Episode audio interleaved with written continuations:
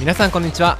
脱サラしてフリーランスになったヒロトです、えーこのラジオ放送では僕がフリーランス活動を通して日々の思ったことなど気づきなど、えー皆さんに共有したいことを、えー話していくラジオになります。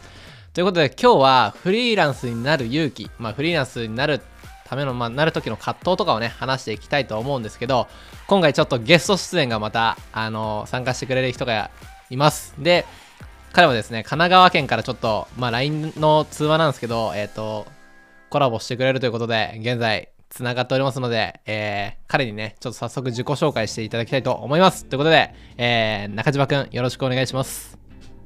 はい、どうも中島です。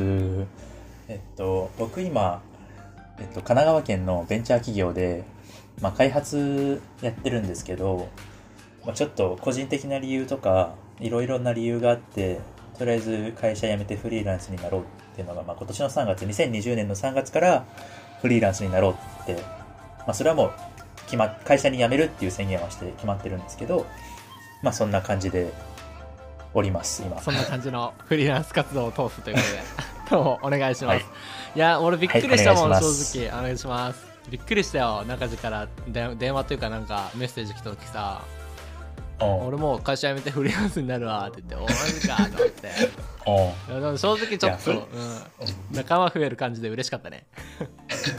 フリーランス自体は、なんか大学に入った時から、すごい憧れてて、なるほど。なんだろうな、まあ自分の住みたい場所に住みながら仕事ができるっていうのがすごい。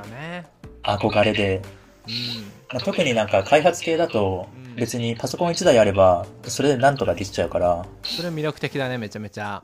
そう。じゃあもう今の時代に合ってるわけだ。意外とテレワークとかで何遠隔で結構全部やれちゃったりするの？エそうだねン。ジニアのそれ仕事。そ、それなのに、今の仕事では一回もリモートにならなかったっていう。そうなの？そう。そうなんだ。意外ともうなんかそういうふうにやってんのかなと思った。だって向こう結構今ね、出てたりするじゃん。そっちの関東の方なんて。そうなんだよ。そそううなんだ。今でも普通に仕事、会社行ってるし、へえ。それはでちょっとも会社内ではその徹底はしてるんだけどね。う。ーん。なるほコロナ対策。もう対策はちゃんとしてるけどまだリモートにはなってなかったよっていうことね。なるほどなるほど。っていうか、リモートにならないと思う、一生。そうなんだ。ちょっといろいろまだ今あの何？システム上難しかったりするんや。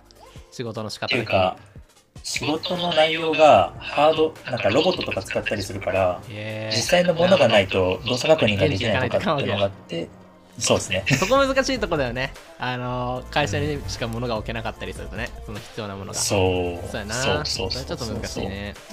いやーということであのフリーランスに3月からだね。3月から。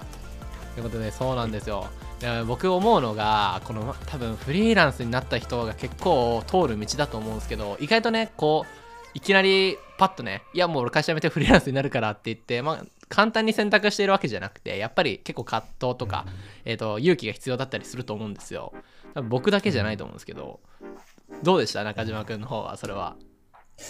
いや、なんかもう、まず会社を辞めるっていう時点、そこがまず一個、難関、ハードルというかだ、ったよね。あってわかるよ。言うのも結構怖かったしね、俺。そう、俺だけど。まず、フリーランスというか、会社を辞めたいって思った時から、うん。会社を辞めるって言うまでに、うん。何ヶ月かかったかなすっげえかかった俺も俺ね多分ね結構かかってんだよね。俺ね1年かかったよ辞めるっていうかゆくゆくと 飛び立つっていうのを決めてから自分が飛び立てる準備をするのに1年かかったで言うのにもそんなにかかってるうん俺なんか、入社の面接の時にう、ん、うん、1年ぐらいで、とりあえず修行してからフリーランスになろうかなって思ってますぐらいには言ってたんだけそうど、なんだ。でもまあ、なんだろう、今回もちょっと理由をフリーランスになりたいからっていう理由で辞めたわけじゃなくて、ちょっと別の理由で辞めてて、あそうなんだね。そう。別の理由があったんだ。そう、理由がちょっとまあ、アメリカに行くっていう理由なんだけども。あー言っとった言っとった。いやでもねそれすごいと思うよ俺やっぱり。でもやっぱりその中ではその何？留学経験というかさまあ英語ペラペラなんですよ彼は。でもそれ一個の武器で。知らない程度にはね。ややっぱり何？アメリカで仕事がしたいっていう一個のその夢というかさ。いや、アメリカで仕事がしたいっていうよりうんも、あの、アメリカの永住権持ってて、ほんほんほんほんそれ半端ねえそよれが切れるのが今年の9月で、あそうなんや。その更新に行かないといけないなっていうのがあって、ああなるほどね。それでとりあえずそれでフリーランス？まあフリーランス、まあフリーランス自体ずっとなりたくて、あまあまあそうやね。それはちょっとこれは理由に過ぎない、あなるほどなるほど。実に過ぎないというか、オプションみたいな？なそうそうそうそうそう。面白いないやでもすごいな。でもエンジニアでも俺ね本当にね中ではね中学中学の同級生なんですけど、まあ、彼はね本当にちょっとなんか当時から異質な存在だったからな俺たちの中では。もうなんか一人だけ飛び抜けてたもんなんか情報量が。なんかいきなりそのアメリカにいたから、まあっていう。それはあるかもしれんね。あれあの時ってさ何？うん。生まれが向こうだったんだっけ？違うよね。いや、生まれ日本、名古屋だよ。生まれ名古屋で生まれていつから向こう行ったんだっけ？小5から中1の1月ぐらいまでアメリカにいて、そうなんや。それでまあ1月、中1の1月に日本に帰っていた時にトヨタに降り立ったって俺だっ感て。でまた 高校卒業ぐらいでまた向こう行ったんだっけ？じ。いや、高校中退、高校中退してたんだ。そうだ。コスタリカに。そうだそうだ。それでこっさりかもしれないいやすげえよマジね行動力ね半端ない。なんか意外とその共通点でもあるかも俺も。行動力に関しては。俺 俺たちは多分ね意外と行動力半端ない人人間だと思うんだけど。結構なんか前向き検討する強制力、強制力ないとできないタイプではある。ああちょっとだらけちゃうってこと？なんか何かしらないと。あでもそれは僕もやんなくていいかって。わかるわかる。なんか今日はもう何もやる気出ねえなって思って別になんかやんなきゃいけない使命感なかったらもう寝るもんな、うん。そういう日あるからさたまに。今でなお。そのあるから。でなんかね、うん。そういう時はもう何やってもダメだからね。寝るんだ。なるほどね。あるある。いやでもそうだね。フリーランスねその会社にさやっぱ退職言うのって結構やっぱ勇気というかやっぱ時間かかるよね、うん。この気持ちの整理とかさ、そうそうそうそうそう。辞めるにあたってその、まあ、俺の場合家族とかもさ結構相談しなきゃやっぱいけなかったんだけど、まあ、家族がそういうなんかチャレンジ系というかさ、まあ、不安定な道っていうのはあんまりやっぱ行かせたくないみたいで一回何回かさ、まあ。そうあの話はしてたんだけどやっぱりずっと批判を食らっていて、まあ、心配から来るね、うん。でまあちょっと、まあ、そそれはちょっとお前が後悔するんじゃないかっていう不安から、まあ、俺がそれをさ取っ払ってあげれる説明ができんかったもんで、まだまだ俺が未熟だったんだけど、まあ、俺はね、うん。やむを得ずもうね会社に先に行ってねもうやめ やめるっていうねもうスケジュールを決めてもう俺はいついつに退社することが決まったっていう状態で俺は家族に相談するっていうね真逆な手を使って もうあもう行っちゃったからしょうがないねっていうふうに家族会議になって俺はねフリーランスとしてまあ応援してもらうっていう形で、まあ、最終的にいい感じに転んだからいいんだけど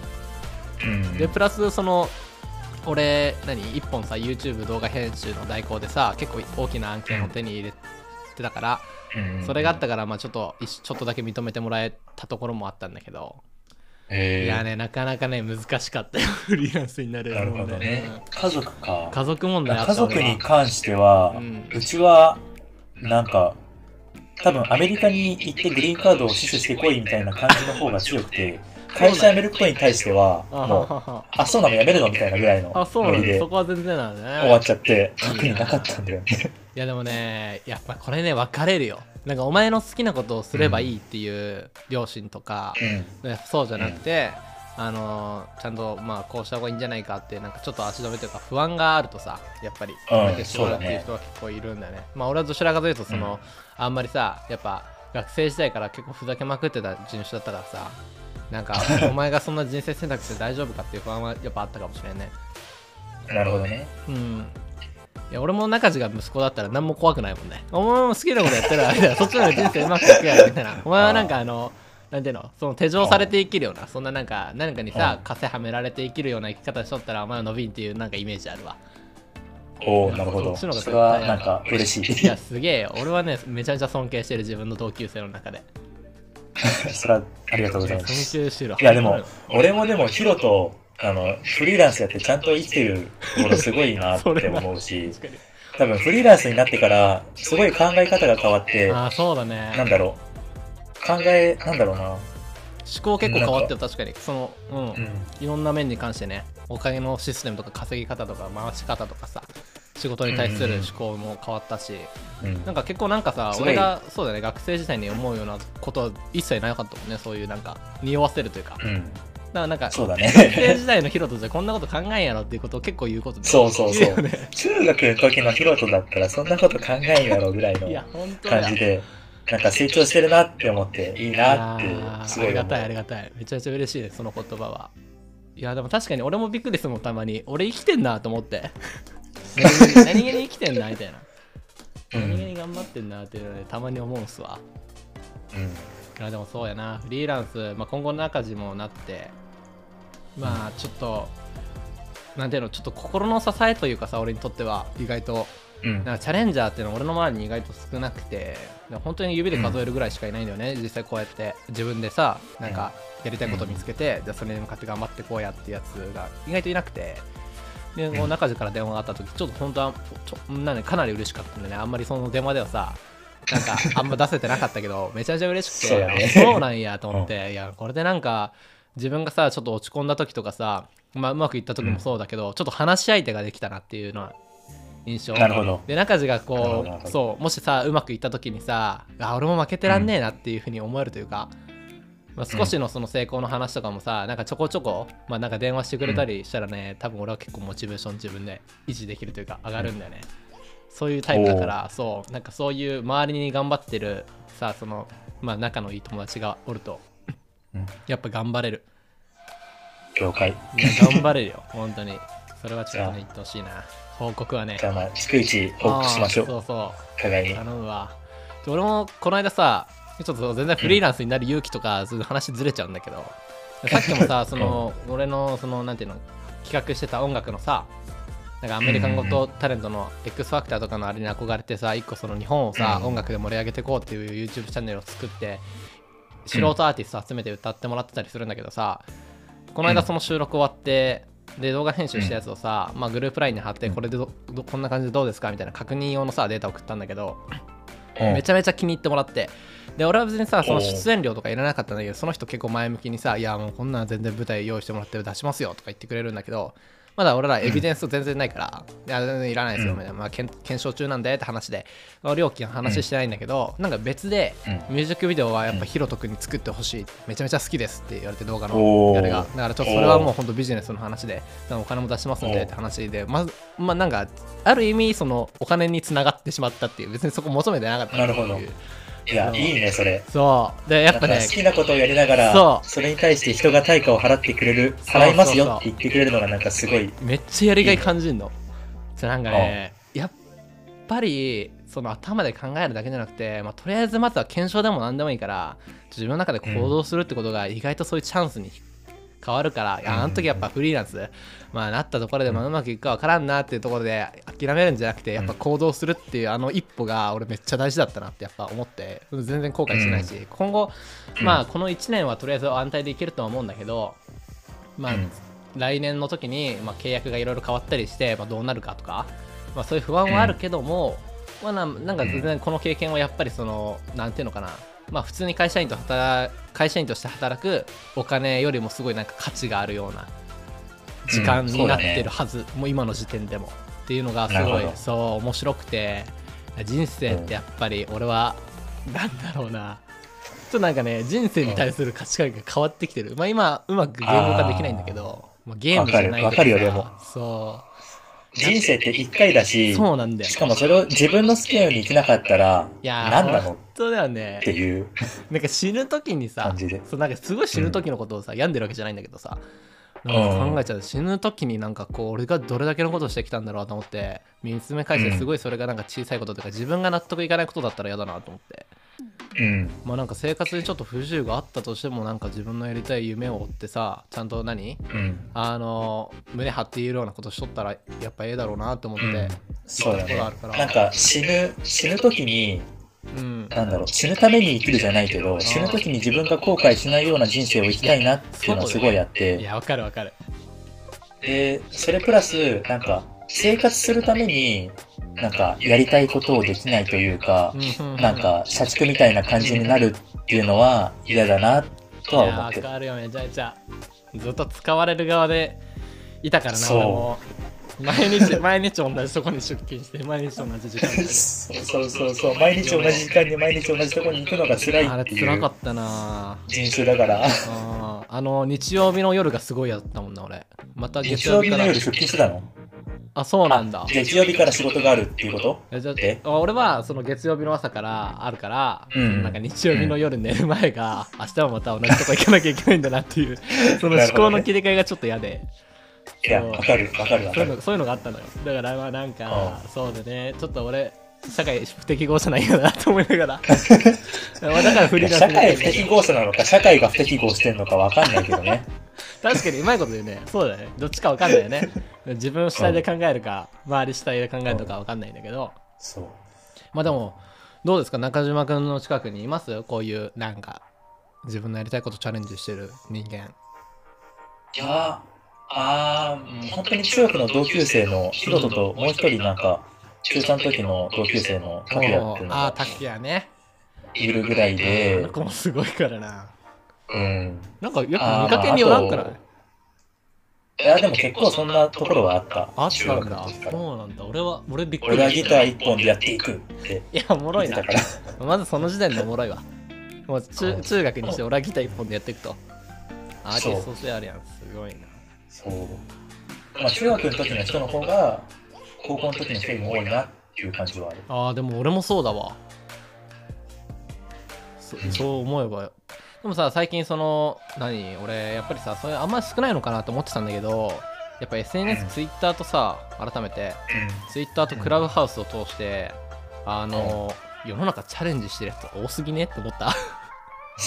こんなにもおるみたいな。それめっちゃつながるからなんかもうとんでもないなって思いながらなんか結構ねみんなねそういう人たち集まるとなんかね話聞くとねむちゃくちゃだわ。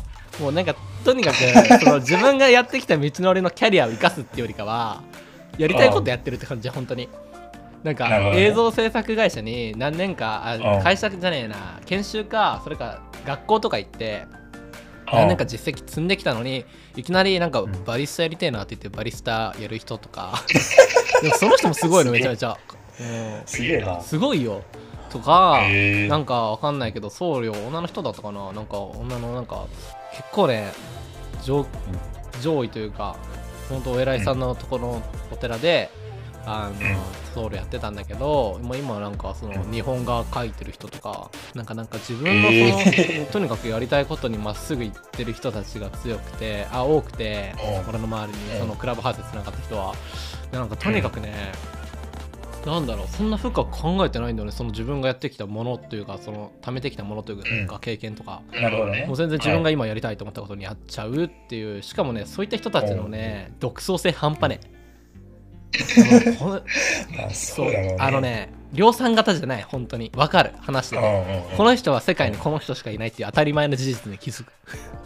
なるほど 思考が似てないそういう他の人と。人間にならないとフリーランスでできないと。できないできない。逆に言えば。いや面白いそれが。俺めっちゃ面白くて最近それが。うん。いやだからちょっとねクラブハウスあんまりそう怖いんだけどあんま開かんように最近なるほど。SNS バナナじゃないけど。へ えいや面白いよ。ちょっとまたあれアンドロイドもね対応してほしいわ本当に。そしたらねそうやれる人本当にねも多くなるから、うん、まだ多分そしたら招待してよ。あ招待するわ。まだ枠の枠残してるから。おアンドロイド対応したらすぐ送るわじゃああのーぜひ。